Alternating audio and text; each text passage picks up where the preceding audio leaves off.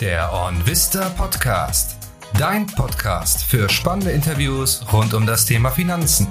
Es begrüßt dich dein Host Sebastian Wurm. Herzlich willkommen zu dieser neuen Folge des OnVista Podcast. Heute zu Gast Benjamin Franzil.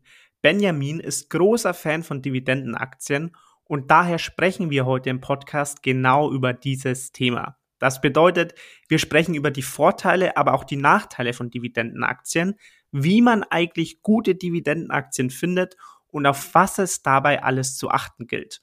Und wir sprechen auch darüber, wie bzw. ob es eigentlich möglich ist, mit einer einzelnen Aktie eine Dividendenrendite von 100% zu erzielen. In diesem Sinne, gute Unterhaltung und viel Spaß beim Interview.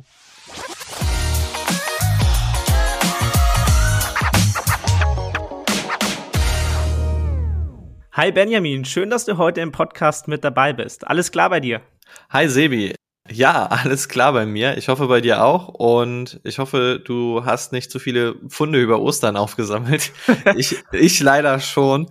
Ähm, das wird jetzt auf jeden Fall erstmal noch eine harte Diät für den, für den Sommerkörper. Ja, aber bis zum Sommer ist ja noch ein bisschen hin. Ähm, ich drücke auf jeden Fall die Daumen, dass du das hinbekommst. Ähm, vielleicht, Benjamin, für alle, die dich nicht kennen, stell dich doch ganz am Anfang des Podcasts einfach mal kurz vor. Genau, also ich bin Benjamin Franziel, ich bin Co-Gründer und Co-Geschäftsführer von equistor.de, also der Equistor GmbH und wir bei Equistor, wir veröffentlichen regelmäßig spannende Einsichten und Aktienanalysen zu eben Unternehmen, die man vielleicht noch nicht so ganz kennt, die spannend für dein Portfolio sein könnten, dass du da einfach interessante Dividendenaktien findest oder auch Aktien mit einem sehr interessanten Renditepotenzial. Klingt auf jeden Fall spannend. Und wir haben uns heute ein Thema rausgesucht, Benjamin, das ich persönlich auch sehr, sehr spannend finde. Und zwar möchten wir heute über Dividenden und Dividendenaktien sprechen.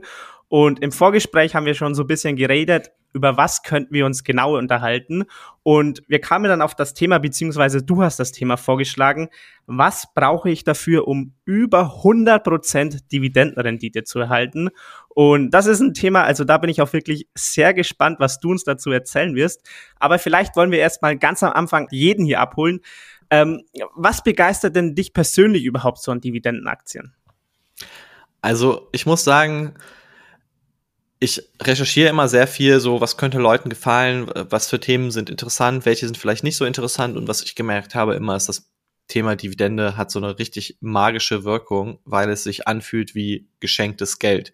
Also du kaufst etwas, du kaufst eine Aktie und oder das ist halt wie so ein Girokonto, auf das du Geld einzahlst und dann kriegst du Zinsen raus. Und das ist ja auch wie geschenktes Geld. Und bei Dividenden ist es eben genau dasselbe. Nur du weißt eben, Dividenden sind auch in der Regel sogar ein bisschen höher als die Zinsen.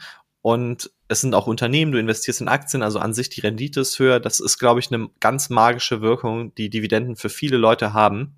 Im Endeffekt ist es natürlich nicht geschenktes Geld, das sollte man wissen. Aber äh, das ist für mich ein ganz großer Anreiz, dass man eben langfristig an der Wertschöpfung des Unternehmens beteiligt ist. Und tatsächlich, wenn man mal so drüber nachdenkt, ist es die einzige Möglichkeit, wie du dich an der Wertschöpfung des Unternehmens so richtig beteiligen kannst mit einer Art Garantie. Also wenn du eine Aktie investierst und nehmen wir jetzt mal eine dividendenlose Aktie wie die Amazon-Aktie, du bist ja komplett der Börse ausgeliefert, was die aus, der, aus dem Kurs des Unternehmens macht. Und wenn die Börse sagt, hey, Amazon, wir mögen dich nicht mehr, du machst uns zu wenig Gewinne oder warum, warum machst du überhaupt gar keine Gewinne? Äh, wir lassen die Aktie einfach mal 20, 20 Jahre lang rumdümpeln und du machst gar keine Rendite mehr mit der Aktie, dann hast du Pech gehabt bei, bei dieser Aktie. Und bei Dividendenaktien ist immer so ein bisschen, du verselbstständigst dich ein bisschen vom Markt, weil das Unternehmen überweist dir einfach das Geld und sagt, wir sind so viel wert, wir machen so viel Gewinn und das kommt auf dein Konto und dieser Umweg über die Börse, der existiert eigentlich gar nicht mehr. Fährst du dann selbst eine ähm, reine Dividendenstrategie? Also investierst du nur in Aktien, die eine Dividende ausschütten? Äh, nein. Ganz einfach beantwortet, nein. Ich äh, habe keine reine Dividendenstrategie, aber ich habe eine sehr dividendenlastige Strategie. Also ich habe viele Dividendenaktien, aber ich habe auch einige dividendenlose Aktien. Also die angesprochene Amazon zum Beispiel, die ist auch in meinem Portfolio. Und äh, ja, also ich finde, man muss nicht ganz ganz äh, fokussiert nur auf Dividende sein. Man darf das natürlich, man, man kann das machen. Ich weiß auch, viele Leute machen das gerne. Äh, Finde ich, spricht auch gar nichts dagegen. Aber für mich persönlich ist einfach so, ich versuche einfach interessante Aktien zu finden. Ich mhm. will natürlich auch dieses Nebeneinkommen haben, aber ich brauche jetzt nicht immer nur Dividendenaktien. Mhm. Du hast jetzt eingangs natürlich schon so ein bisschen angerissen, was vielleicht die Vorteile oder was ein großer Vorteil von Dividendenaktien sind. Kannst du da vielleicht noch mal mehr ausholen, was denn wirklich konkret Vorteile sind, wenn man in Dividendenaktien investiert gegenüber vielleicht von, ja, ich nenne es jetzt mal normalen Aktien, also Aktien, die keine Dividende ausschütten?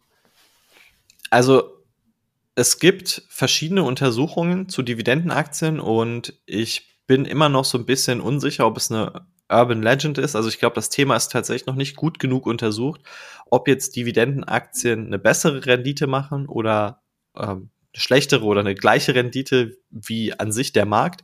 Aber zumindest mal gibt es schon einige Untersuchungen, die zu dem Ergebnis kommen, dass Dividendenaktien im Schnitt die bessere Rendite bringen. Okay. Das finde ich ist schon mal ein ganz interessantes Argument für Dividendenaktien.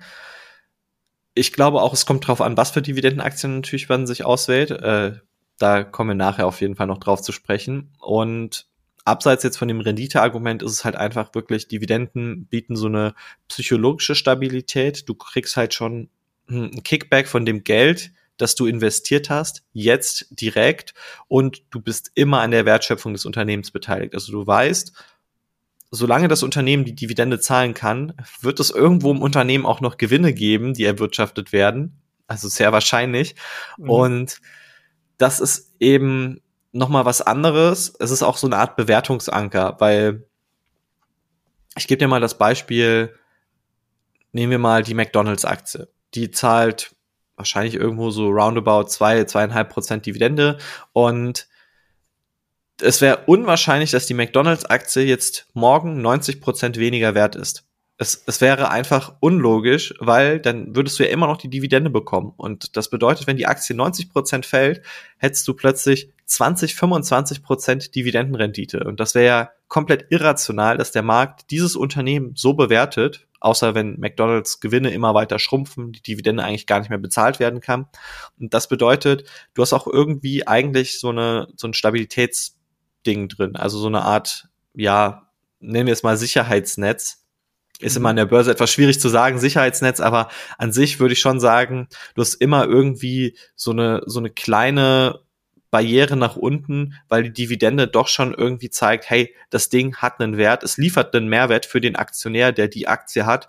Und das ist eben was anderes wie bei einer Meta-Aktie, die, wo wir gesehen haben, einfach, ja, kann 300 Dollar wert sein, die kann 100 Dollar wert sein. Das ist halt sehr schwierig zu sagen, was ist jetzt eigentlich Meta wert. Ähm, man kann es an anderen Kennzahlen festmachen, wie dem KGV, aber äh, eine Dividende hätte da deutlich geholfen. Also wenn Meta, sagen wir mal, in der Spitze drei Prozent Dividendenrendite gezahlt hat, dann wären sie wahrscheinlich nicht irgendwie 70 Prozent gefallen. Okay, okay. Aber wäre es dann vielleicht manchmal für Unternehmen nicht einfach besser, trotzdem dieses Geld, was sie ausschütten, im Unternehmen zu behalten und zum Beispiel, ähm, ich glaube, der bekannte Vergleich ist ja immer, Aktienrückkaufprogramme durchzuführen. Wie stehst du da dazu? Also wäre das nicht cleverer, vielleicht auch aus steuerlichen Aspekten für uns Investoren? Ja, also aus einer finanzmathematischen Sicht, äh, aus einer steuerlichen Sicht auf jeden Fall. Es ist das äh, Schlauere ich glaube, da braucht man auch gar nicht so rumzudiskutieren oder irgendwie zu sagen, ja, nee, Dividende hat doch vielleicht äh, irgendwie auf den Twist oder sowas äh, dann einen anderen Vorteil. Ich glaube, Dividende ist halt etwas Psychologisches. Das, mhm. das darf man nicht vergessen. Und aus der Sicht, ein Aktienrückkauf, den wirst du als Aktionär halt nie wirklich merken. Du siehst den in dem ste äh, steigenden Kurs Du hast aber keine Garantie, dass der Kurs steigt. Es kann sein, dass du Aktienrückkaufprogramm machst und die Aktie fällt trotzdem. Ähm, Gibt es genügend Beispiele in der Vergangenheit. Zweitens, Aktienrückkaufprogramme haben den Anreiz, dass man sie genau dann macht, wenn, wenn der Kurs halt hoch steht. Also ein erstmal eh, wenn die Wirtschaft schlecht läuft, hast du in der Regel weniger Geld für Aktienrückkäufe zur Verfügung. Und zweitens natürlich, Manager verdienen ja ein Aktienrückkaufprogramm irgendwo mit. Also da sind Interessenskonflikte mit dabei. Äh, das sind, ich würde sagen, die Stärke von der Dividende ist halt einfach, dass Aktienrückkäufe ein paar Schwächen haben. Also mhm. deswegen ist es nicht unbedingt immer besser, einen Aktienrückkauf zu haben. Ich finde, am schönsten sind eigentlich immer die Unternehmen, die beides machen. Also wenn du halt irgendwie siehst, die Anzahl der Aktien geht immer weiter zurück, plus gleichzeitig die Dividende wächst immer weiter. Und ähm, ja, also ich finde, es schließt sich nicht aus. Man kann auch beides haben und ich finde, beides ist schön. Ich finde es aber auch gut, wenn überhaupt ein Unternehmen sagt, wir machen eins von beidem zumindest. Okay. Wie, wie stehst du dazu, wenn, es gibt auch immer so das Argument, oder habe ich schon öfters gehört, wenn jemand sagt, ähm, ein Unternehmen schüttet nur dann die Dividende aus, wenn sie selbst keine, keine Innovationen zum Beispiel mehr hervorbringen, wenn sie keine Ahnung haben mehr, ähm, was sie machen sollen mit ihrem Geld. Zum Beispiel jetzt eine Apple, ja, die sind einfach nicht mehr innovativ genug und deswegen nehmen sie jetzt ihr Geld und schütten es an die Aktionäre aus, weil sie können das ganze Geld nicht mehr verwenden, weil sie keine Ideen mehr haben. Kann man genauso über Aktienrückkäufe sagen erstmal? Okay, ja ich, ich finde die Aussage, irgendwo stimmt sie. Also du, du wirst immer, du hast ja am Ende des Tages einen Gewinn.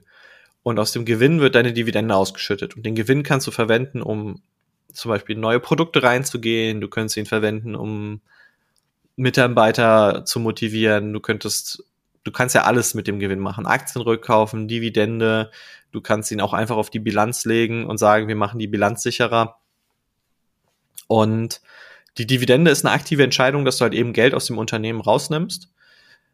Ich würde persönlich sagen, das kannst du dir wirklich nur leisten, wenn du halt in einem irgendwo halbwegs, ja, gesättigten Umfeld bist. Also wenn, wenn halt einfach du nicht mehr 100% deines Gewinns brauchst, aber ähm, ja, es gibt einfach so viele Unternehmen, die einfach schon an diesem Punkt sind. Also sobald du irgendwie an den Punkt kommst, dass du als Unternehmen Gewinne machst, dann ist schon sehr wahrscheinlich, dass du an den Punkt gekommen bist oder schon kurz vor dem Punkt bist, dass du einfach nicht mehr 100% deines Geldes reinvestieren musst. Also das, was Amazon macht, auf Krampf irgendwie auch nochmal zu reinvestieren, das geht auch nur eine gewisse Zeit lang und dann irgendwann geht es nicht mehr, aber ich glaube, dieser, dieser Grad von Unternehmen, die profitabel sind und äh, immer noch genügend Reinvestitionsmöglichkeiten haben, der ist eigentlich sehr gering. Also alle oder ein Großteil der profitablen Unternehmen, die wachsen, kauft zumindest mal Aktien zurück. Also die könnten auch eine Dividende mhm. stattdessen ausschütten. Mhm. Du hattest jetzt vorher auch schon gesagt, dass Dividenden vor allem auch aus psychologischer Sicht für viele sehr attraktiv sind.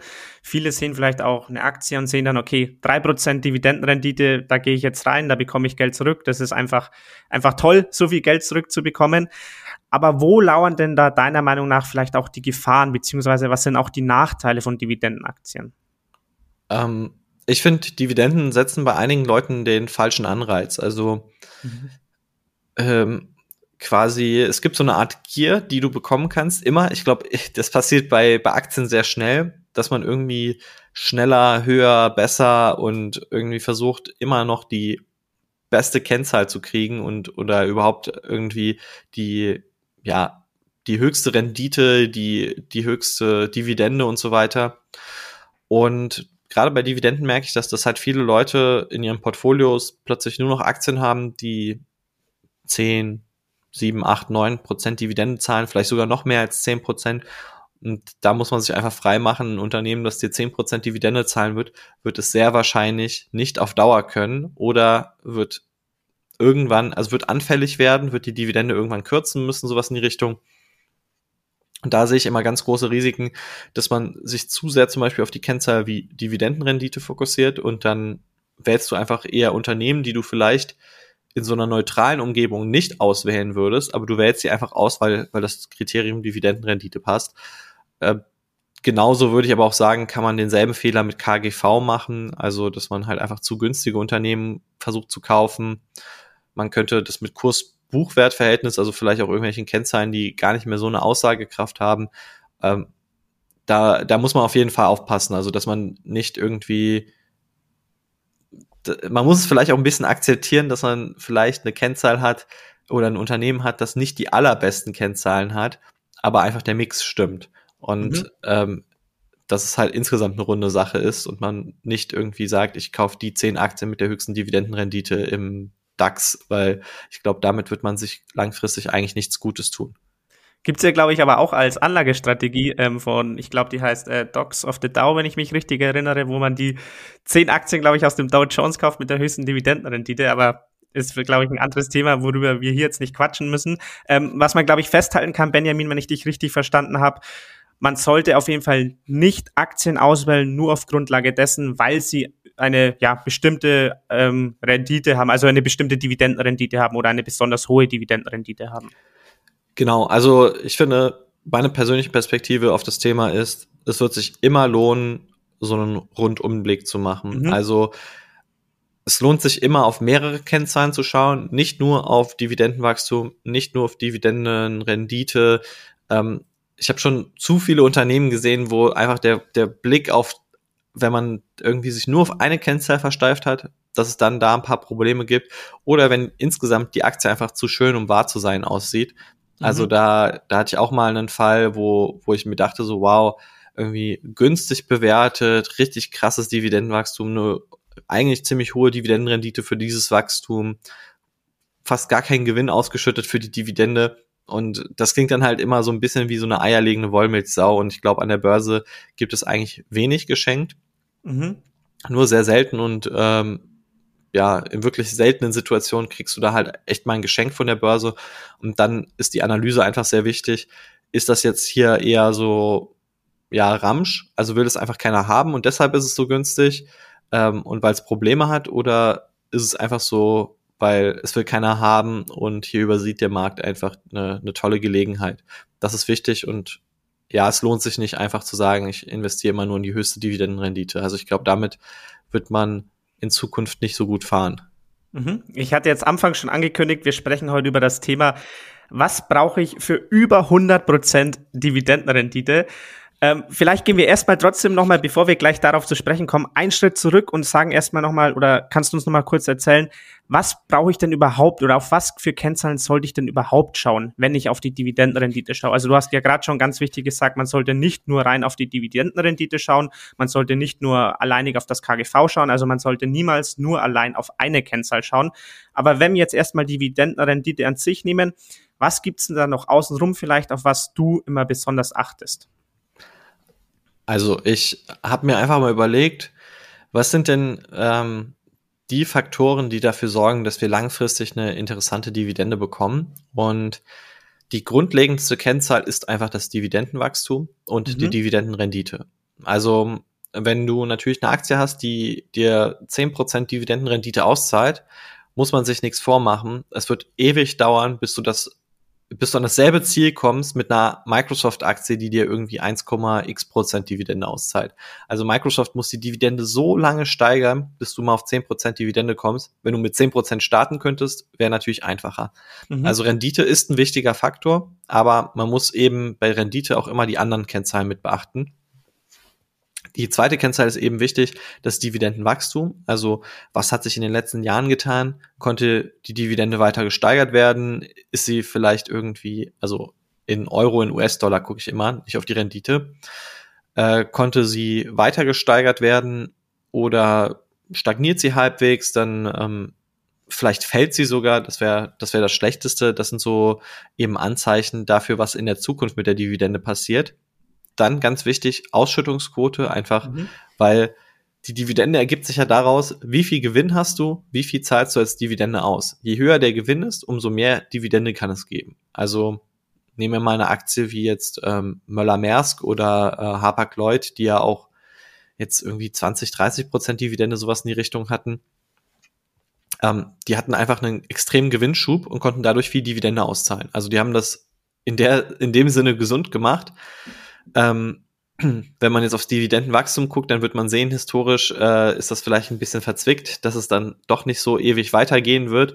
Und bei der Ausschüttungsquote ist einfach wichtig, wenn du ein Unternehmen hast, das die Dividende nicht erwirtschaftet, dann hast du ein Problem. Also wenn das Unternehmen zu wenig Geld verdient, um diese Dividende auszuzahlen oder es wirklich knapp wird, also beispielsweise schon 80, 90 Prozent der, der Gewinne ausgezahlt werden als Dividende, dann wird's halt echt schwierig. Dann hast du als Unternehmen, ähm, dann würde ich sagen, vielleicht lieber liegen lassen, vielleicht eine andere Aktie wählen.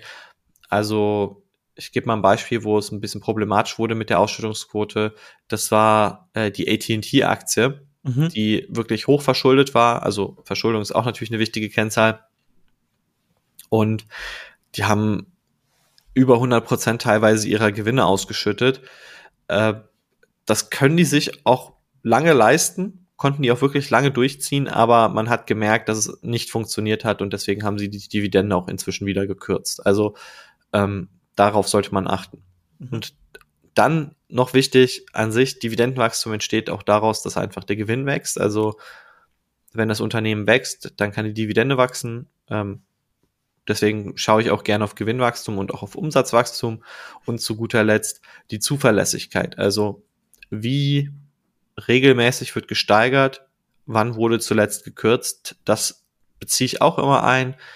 Unternehmen, die jetzt in den letzten 10, 20 Jahren halt irgendwie immer, wenn wieder mal eine Krise kam oder so, die Dividende gekürzt haben, mit denen wirst du auch in der Rente vielleicht nicht so viel Spaß haben, weil dann kommt mal eine Finanzkrise, dann ist irgendwie wieder irgendwas und plötzlich kriegst du 50 Prozent weniger Einkommen auf dein Konto. Das, ähm, ja, das Unternehmen zwingt dich dann quasi dazu, selbst zu sparen. Das, das willst du ja nicht.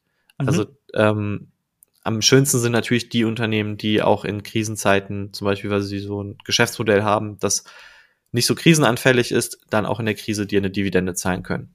Mhm. Vielleicht nochmal kurz zum Thema Ausschüttungsquote, weil da hast du auch viel zu erzählt.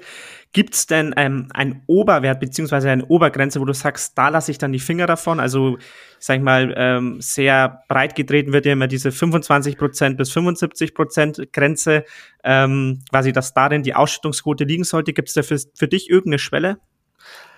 Puh, also das ist, äh, kommt sehr stark aufs Geschäftsmodell an und einfach auch auf die Wachstumsambitionen des Unternehmens. Also die, ich nehme jetzt mal ein Beispiel, wenn Microsoft 75 Prozent der Gewinne als Dividende auszahlt, dann äh, wäre das problematisch. Also das wäre wär nicht so gesund. Mhm. Wenn du dagegen jetzt einen Telekommunikationskonzern hast, wie jetzt zum Beispiel AT&T und die zahlen 75 Prozent der Gewinne aus, dann würde ich sagen, ist das gar nicht gar kein Problem. Also das äh, können die sich eigentlich gut leisten. Genauso auch wenn du jetzt einen Read hast, so pauschale Kennzahlen ist immer ein bisschen schwierig. Ich habe mir aber auch tatsächlich, tatsächlich eine aufgeschrieben, ähm, okay. nämlich äh, ich finde unter 50 Prozent finde ich am interessantesten. Also wenn es okay. halt wirklich noch so Vielleicht liegt es daran so halbe halbe, also so die Hälfte bleibt halt im Unternehmen für Reinvestitionen, für Schuldentilgung, für sonst was. Und die andere Hälfte ähm, an die Aktionäre.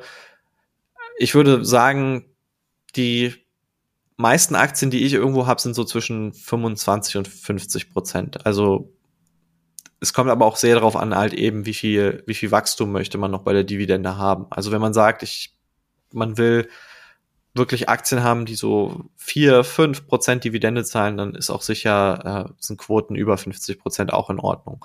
Bei einem REIT wirst du sogar mit 80 Prozent Ausschüttungsquote eigentlich auch noch eine gesunde Ausschüttungsquote haben. Also da, ähm, da gibt's halt verschiedene Kennzahlen. Mhm, okay.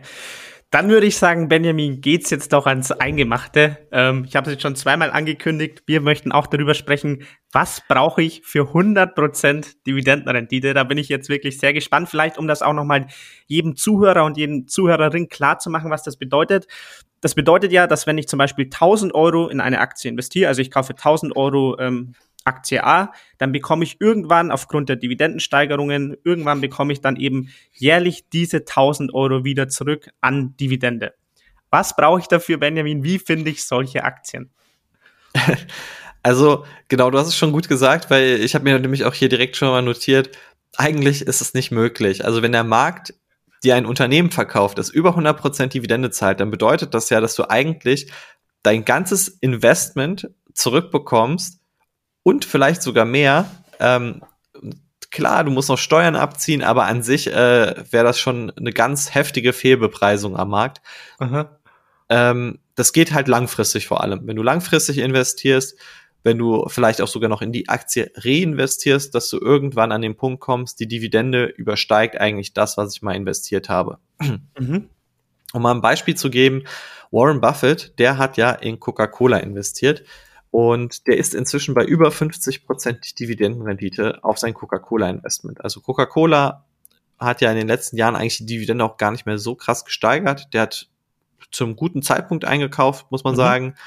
Und trotzdem durch dieses Dividendenwachstum, was dahinter war, äh, durch die Langfristigkeit, die dahinter liegt, konnte er es dann schaffen, dass er mittlerweile praktisch jedes Jahr das halbe Investment wieder rausbekommt. Also nach zwei Jahren hat er eigentlich wieder das Geld drin, das er investiert hat. Und äh, langfristig bin ich auch echt überzeugt davon, dass er irgendwann über die 100 Prozent kommt. Also das ist nur eine Frage der Zeit, bis er dahin kommt. Ähm, es geht also mit so Unternehmen. Ja, ähm, andere Firmen, die auch interessant sind, wenn man zum Beispiel 1990 in Johnson Johnson investiert hat, Aktienkurs ungefähr ähm, 8 US-Dollar Split bereinigt, äh, würde man jetzt schon über 4 US-Dollar Dividende bekommen. Also okay. hast du auch über 50 Prozent Dividendenrendite. Wenn du 1990 in McDonald's investiert hättest, äh, hättest du 7 US-Dollar etwa bezahlt und bekommst mittlerweile über 6 US-Dollar Dividende. Also das sind so ein paar Beispiele, wo man schon kurz vor den 100 Prozent ist. Ähm, wenn man vor 35 Jahren oder sowas McDonald's gekauft hat, dann wäre man eigentlich schon da angekommen. Okay. Ich würde sagen, für über 100 Prozent Dividendenrendite muss man erstmal eine Sache auf jeden Fall manifestieren, nämlich das ist mit Risiko verbunden. Das wird dir nicht immer gelingen. Das, äh, es gibt einfach Aktien, die auf dem Weg irgendwo stehen bleiben, quasi, weil einfach der Markt, das Produkt ist gesättigt, die schaffen es nicht mehr weiter. Und es wird aber andere Unternehmen geben, die das eben schaffen. Aber die Unternehmen, die das schaffen, das ist natürlich die Creme de la Creme der, der Unternehmen an der Börse. Und es ist nicht so wichtig, tatsächlich, dass die Dividendenrendite am Anfang so extrem hoch ist. Also du musst jetzt nicht in Unternehmen investieren, die fünf oder zehn Prozent Dividendenrendite haben. Ich habe zum Beispiel mal für McDonald's irgendwie für ein, äh, für ein TikTok nachgeguckt, wie viel man hätte brauchen müssen. Und da waren es, glaube ich, so circa anderthalb Prozent Dividendenrendite, die man beim Kauf bekommen hätte. Und langfristig, wenn man dann trotzdem über 100 Prozent gekommen hätte, jedes Jahr sein Investment wieder zurückbekommen. Mhm. Das Wichtigste ist einfach die Zeit. Also du musst wirklich einfach langfristig investieren und das Dividendenwachstum muss stimmen. Also wenn du auf fünf Jahre investierst, wird das nicht klappen. Wenn du auf zehn Jahre investierst, wird das auch nicht klappen. Wenn wir bei über 30 Jahren sind, dann sieht das schon anders aus. Dann ist es recht gut wahrscheinlich. Und dann muss halt einfach das Dividendenwachstum stimmen. Also ja, so im Schnitt über diese 30 Jahre 10% Wachstum pro Jahr dann sieht das schon sehr gut aus. Wenn du die mhm. Dividende reinvestierst, kommst du natürlich etwas schneller noch ans Ziel. Okay, das wäre nämlich tatsächlich jetzt meine Frage gewesen, was du das sagen würdest. Welchen Zeithorizont sollte man sich da nehmen? Also ich glaube ja, für viele, können wir vielleicht gleich auch noch drüber sprechen, ist ja Dividende auch was, was sie vielleicht damit äh, verbinden, im Alter vielleicht ähm, einen gewissen Einkommensstrom sich mal aufzubauen, wenn mhm. man dann eben mal in Rente geht. Ähm, kann man das jetzt zum Beispiel schaffen, wenn ich sage, okay, ich bin jetzt gerade 30 Jahre alt ähm, und ich möchte eben eine ordentliche Dividende haben in der Rente. Ist es dann ähm, oder wäre es dann eben eine, eine plausible Strategie zu sagen, okay, ich suche mir jetzt Dividendenaktien raus, die eine gewisse Dividendensteigerung haben, von denen ich dann mit einer gewissen oder mit einer gewissen sehr hohen Wahrscheinlichkeit davon ausgehen kann, dass sie im Alter, wenn ich mal oder wenn ich im Alter bin, eine hohe Dividendenrendite ausschütten und ich vielleicht sogar 100 Prozent oder sagen wir jetzt mal 50 Prozent meines Einsatzes zurückbekomme.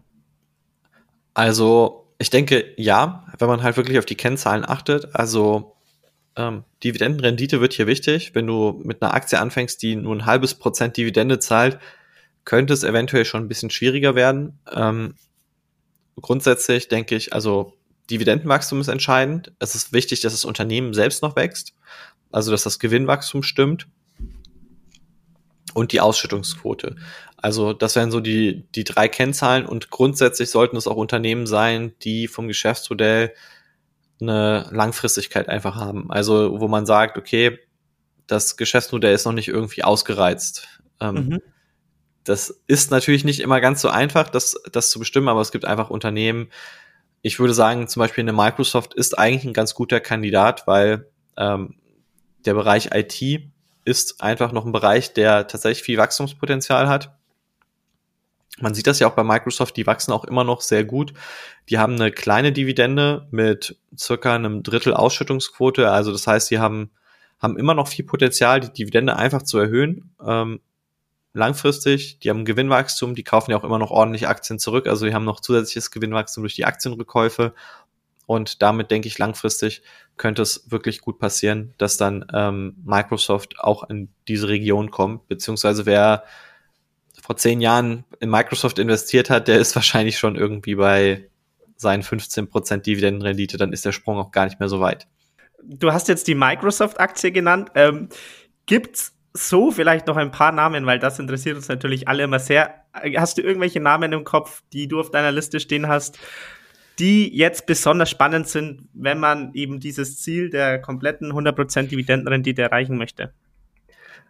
Okay, also ich muss sagen, eine Aktie, mit der ich auf dem besten Weg bin, sage ich mal, okay. das ist die, die LVMH-Aktie. Mhm. Also liegt natürlich auch ein bisschen dran, weil ich, ich zu einem günstigen Zeitpunkt eingestiegen bin. Also als ich gekauft habe, um das jetzt auch mal äh, zu sagen, hatte die zweieinhalb Prozent Dividendenrendite. Inzwischen gehe ich schon auf die zehn Prozent zu. Also okay. ähm, der Kurs ist auch deutlich schneller gelaufen als die Dividende, muss man da sagen. Ich habe mein Geld, also auf mein erstes Investment, ich habe halt LVMH inzwischen sehr oft nachgekauft, weil ich einfach von dem Unternehmen auch sehr überzeugt bin. Damals, als ich gekauft habe, gab es vier Euro Dividende pro Aktie. Inzwischen sind wir bei, ich glaube, 12 Euro und ich denke mal, jetzt im Dezember wird es dann auch nochmal eine, eine neue Zwischendividende geben und sowas. Dann könnte es auch schon gut sein, dass wir 13, 14 Euro sehen. Und mhm dann hat sich also die Dividende schon, schon verdreieinhalbfacht. Also meine zweieinhalb Prozent Dividende sind dann eher in Richtung zehn Prozent. Da muss ich nur noch eine Verzehnfachung machen, also nur noch.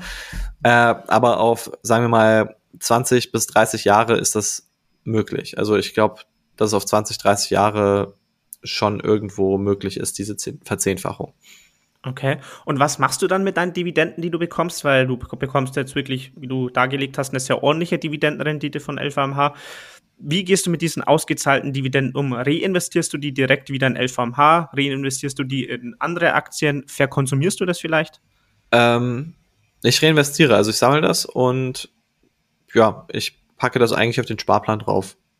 Okay. Oder, oder eben dann ähm, je nachdem so ein bisschen arbiträr, wenn ich was finde, auf einen Einzelkauf. Aber jetzt nicht gezielt jetzt wieder in LVMH zum Beispiel, sondern wo gerade sich die beste Möglichkeit einfach bietet.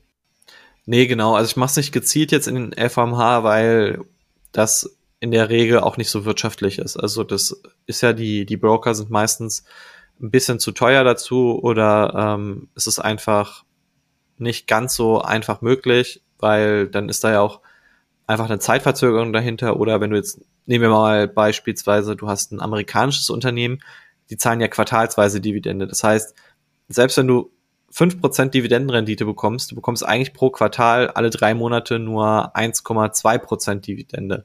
Und das bedeutet, du könntest nur 1,2% von, sagen wir mal, 10.000 Euro die, äh, investieren, also 120 Euro. Ähm, mhm. Das wäre mir auch zu viel Arbeit, da immer die ganze Zeit dahinterher zu sein. Deswegen das wird einfach draufgepackt und fertig. Mhm. Okay, alles klar. Dann vielen Dank, Benjamin. Ich glaube, da haben wir jetzt wirklich einen, einen, sehr, sehr coolen Eindruck über Dividendenaktien und Dividenden allgemein bekommen. Vor allem gezielt über dieses Thema, ähm, wie man eben 100% oder ob es überhaupt möglich ist, 100% Dividendenrendite zu erreichen. Jetzt vielleicht noch zum Ende. Jetzt hat vielleicht der ein oder andere zugehört. Der findet das mega spannend. Der möchte unbedingt ähm, ähm, auch solche Aktien finden. Wie startet man am besten damit? Startet man damit, dass man in einer bestimmten Branche danach sucht, nach solchen Aktien? Starte ich in einer bestimmten Region? Also vielleicht sind US-Aktien besser geeignet als europäische Aktien. Wie kann ich jetzt anfangen, wenn ich erstmal vielleicht keine Ahnung oder wenig Ahnung davon habe, aber unbedingt auch solche Aktien finden möchte? Was sehr praktisch ist, ist immer, wenn man einen Screener verwenden kann. Also wenn man äh, auf irgendeine Weise zum Beispiel nach Kennzahlen wie Umsatz, Gewinnwachstum filtern kann. Am besten auch Dividendenwachstum, dass man so in die Richtung gehen kann, dass man einfach etwas filtern kann, damit man den Markt besser durchleuchten kann. Ich würde sagen, grundsätzlich USA ist interessanter. Also in den USA wird man mehr Unternehmen finden. Ich habe aber tatsächlich mir auch mal hier so ein paar Unternehmen aufgeschrieben und wir hatten ja jetzt auch schon die LVMH, ist ja ein französisches Unternehmen. Oder ich finde beispielsweise in Europa, also gerade Deutschland, äh, die Bechtle auch ganz interessant. Die, die haben da in meinen Augen gutes Potenzial. Ich bin jetzt von meinem Investment her, glaube ich, erst bei, bei drei Prozent oder so Dividende. Also das ist noch nicht, noch ein bisschen weiter weg, aber grundsätzlich, die, die haben schon, finde ich, von den Faktoren, die halt relevant sind, äh, sind die da auf dem besten Weg. Ich würde sagen, also ja, man braucht einfach einen guten Screener, wo die, wo die Kennzahlen stimmen, wo die Kennzahlen drin sind und dann ähm, dann passt das. Und da muss man sich wahrscheinlich auch ein bisschen durchwühlen. Aber ich würde jetzt es nicht auf eine Branche einschränken. Ich würde es nicht auf ein bestimmtes Land einschränken. Ich würde, also persönlich ist halt meine Präferenz, Industrienationen suchen, weil ähm, langfristig auf 20, 30 Jahre wird sich sicherlich in Schwellenländern noch einiges verändern und ähm, da muss man mal gucken, ob die Politik dann auch noch äh, da mitspielt und äh, ob sich auf 20, 30 Jahre nicht etwas mit deiner Renten- und Altersvorsorgestrategie ändert äh, oder ob dir dieses Land nicht da einen Strich durch die Rechnung macht.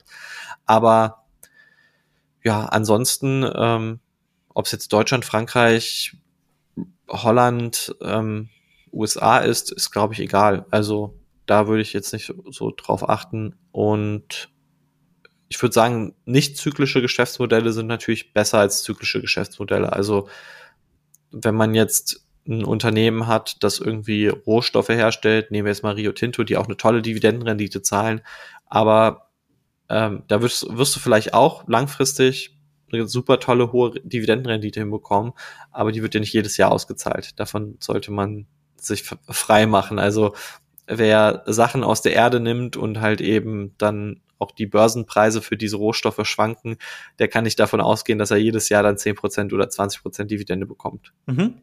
Top. Vielen Dank, dass du heute als Gast im Podcast mit dabei warst. Ja, hat mich sehr gefreut und ähm, vielleicht hört man sich ja nochmal wieder.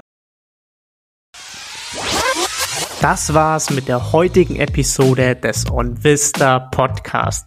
Wenn dir diese Folge gefallen hat, lass uns gerne eine Bewertung da und folge dem Podcast, um zukünftig keine Episode mehr zu verpassen. Wir freuen uns, wenn wir dich dann auch wieder zum nächsten Interview mit einem neuen spannenden Gast begrüßen dürfen.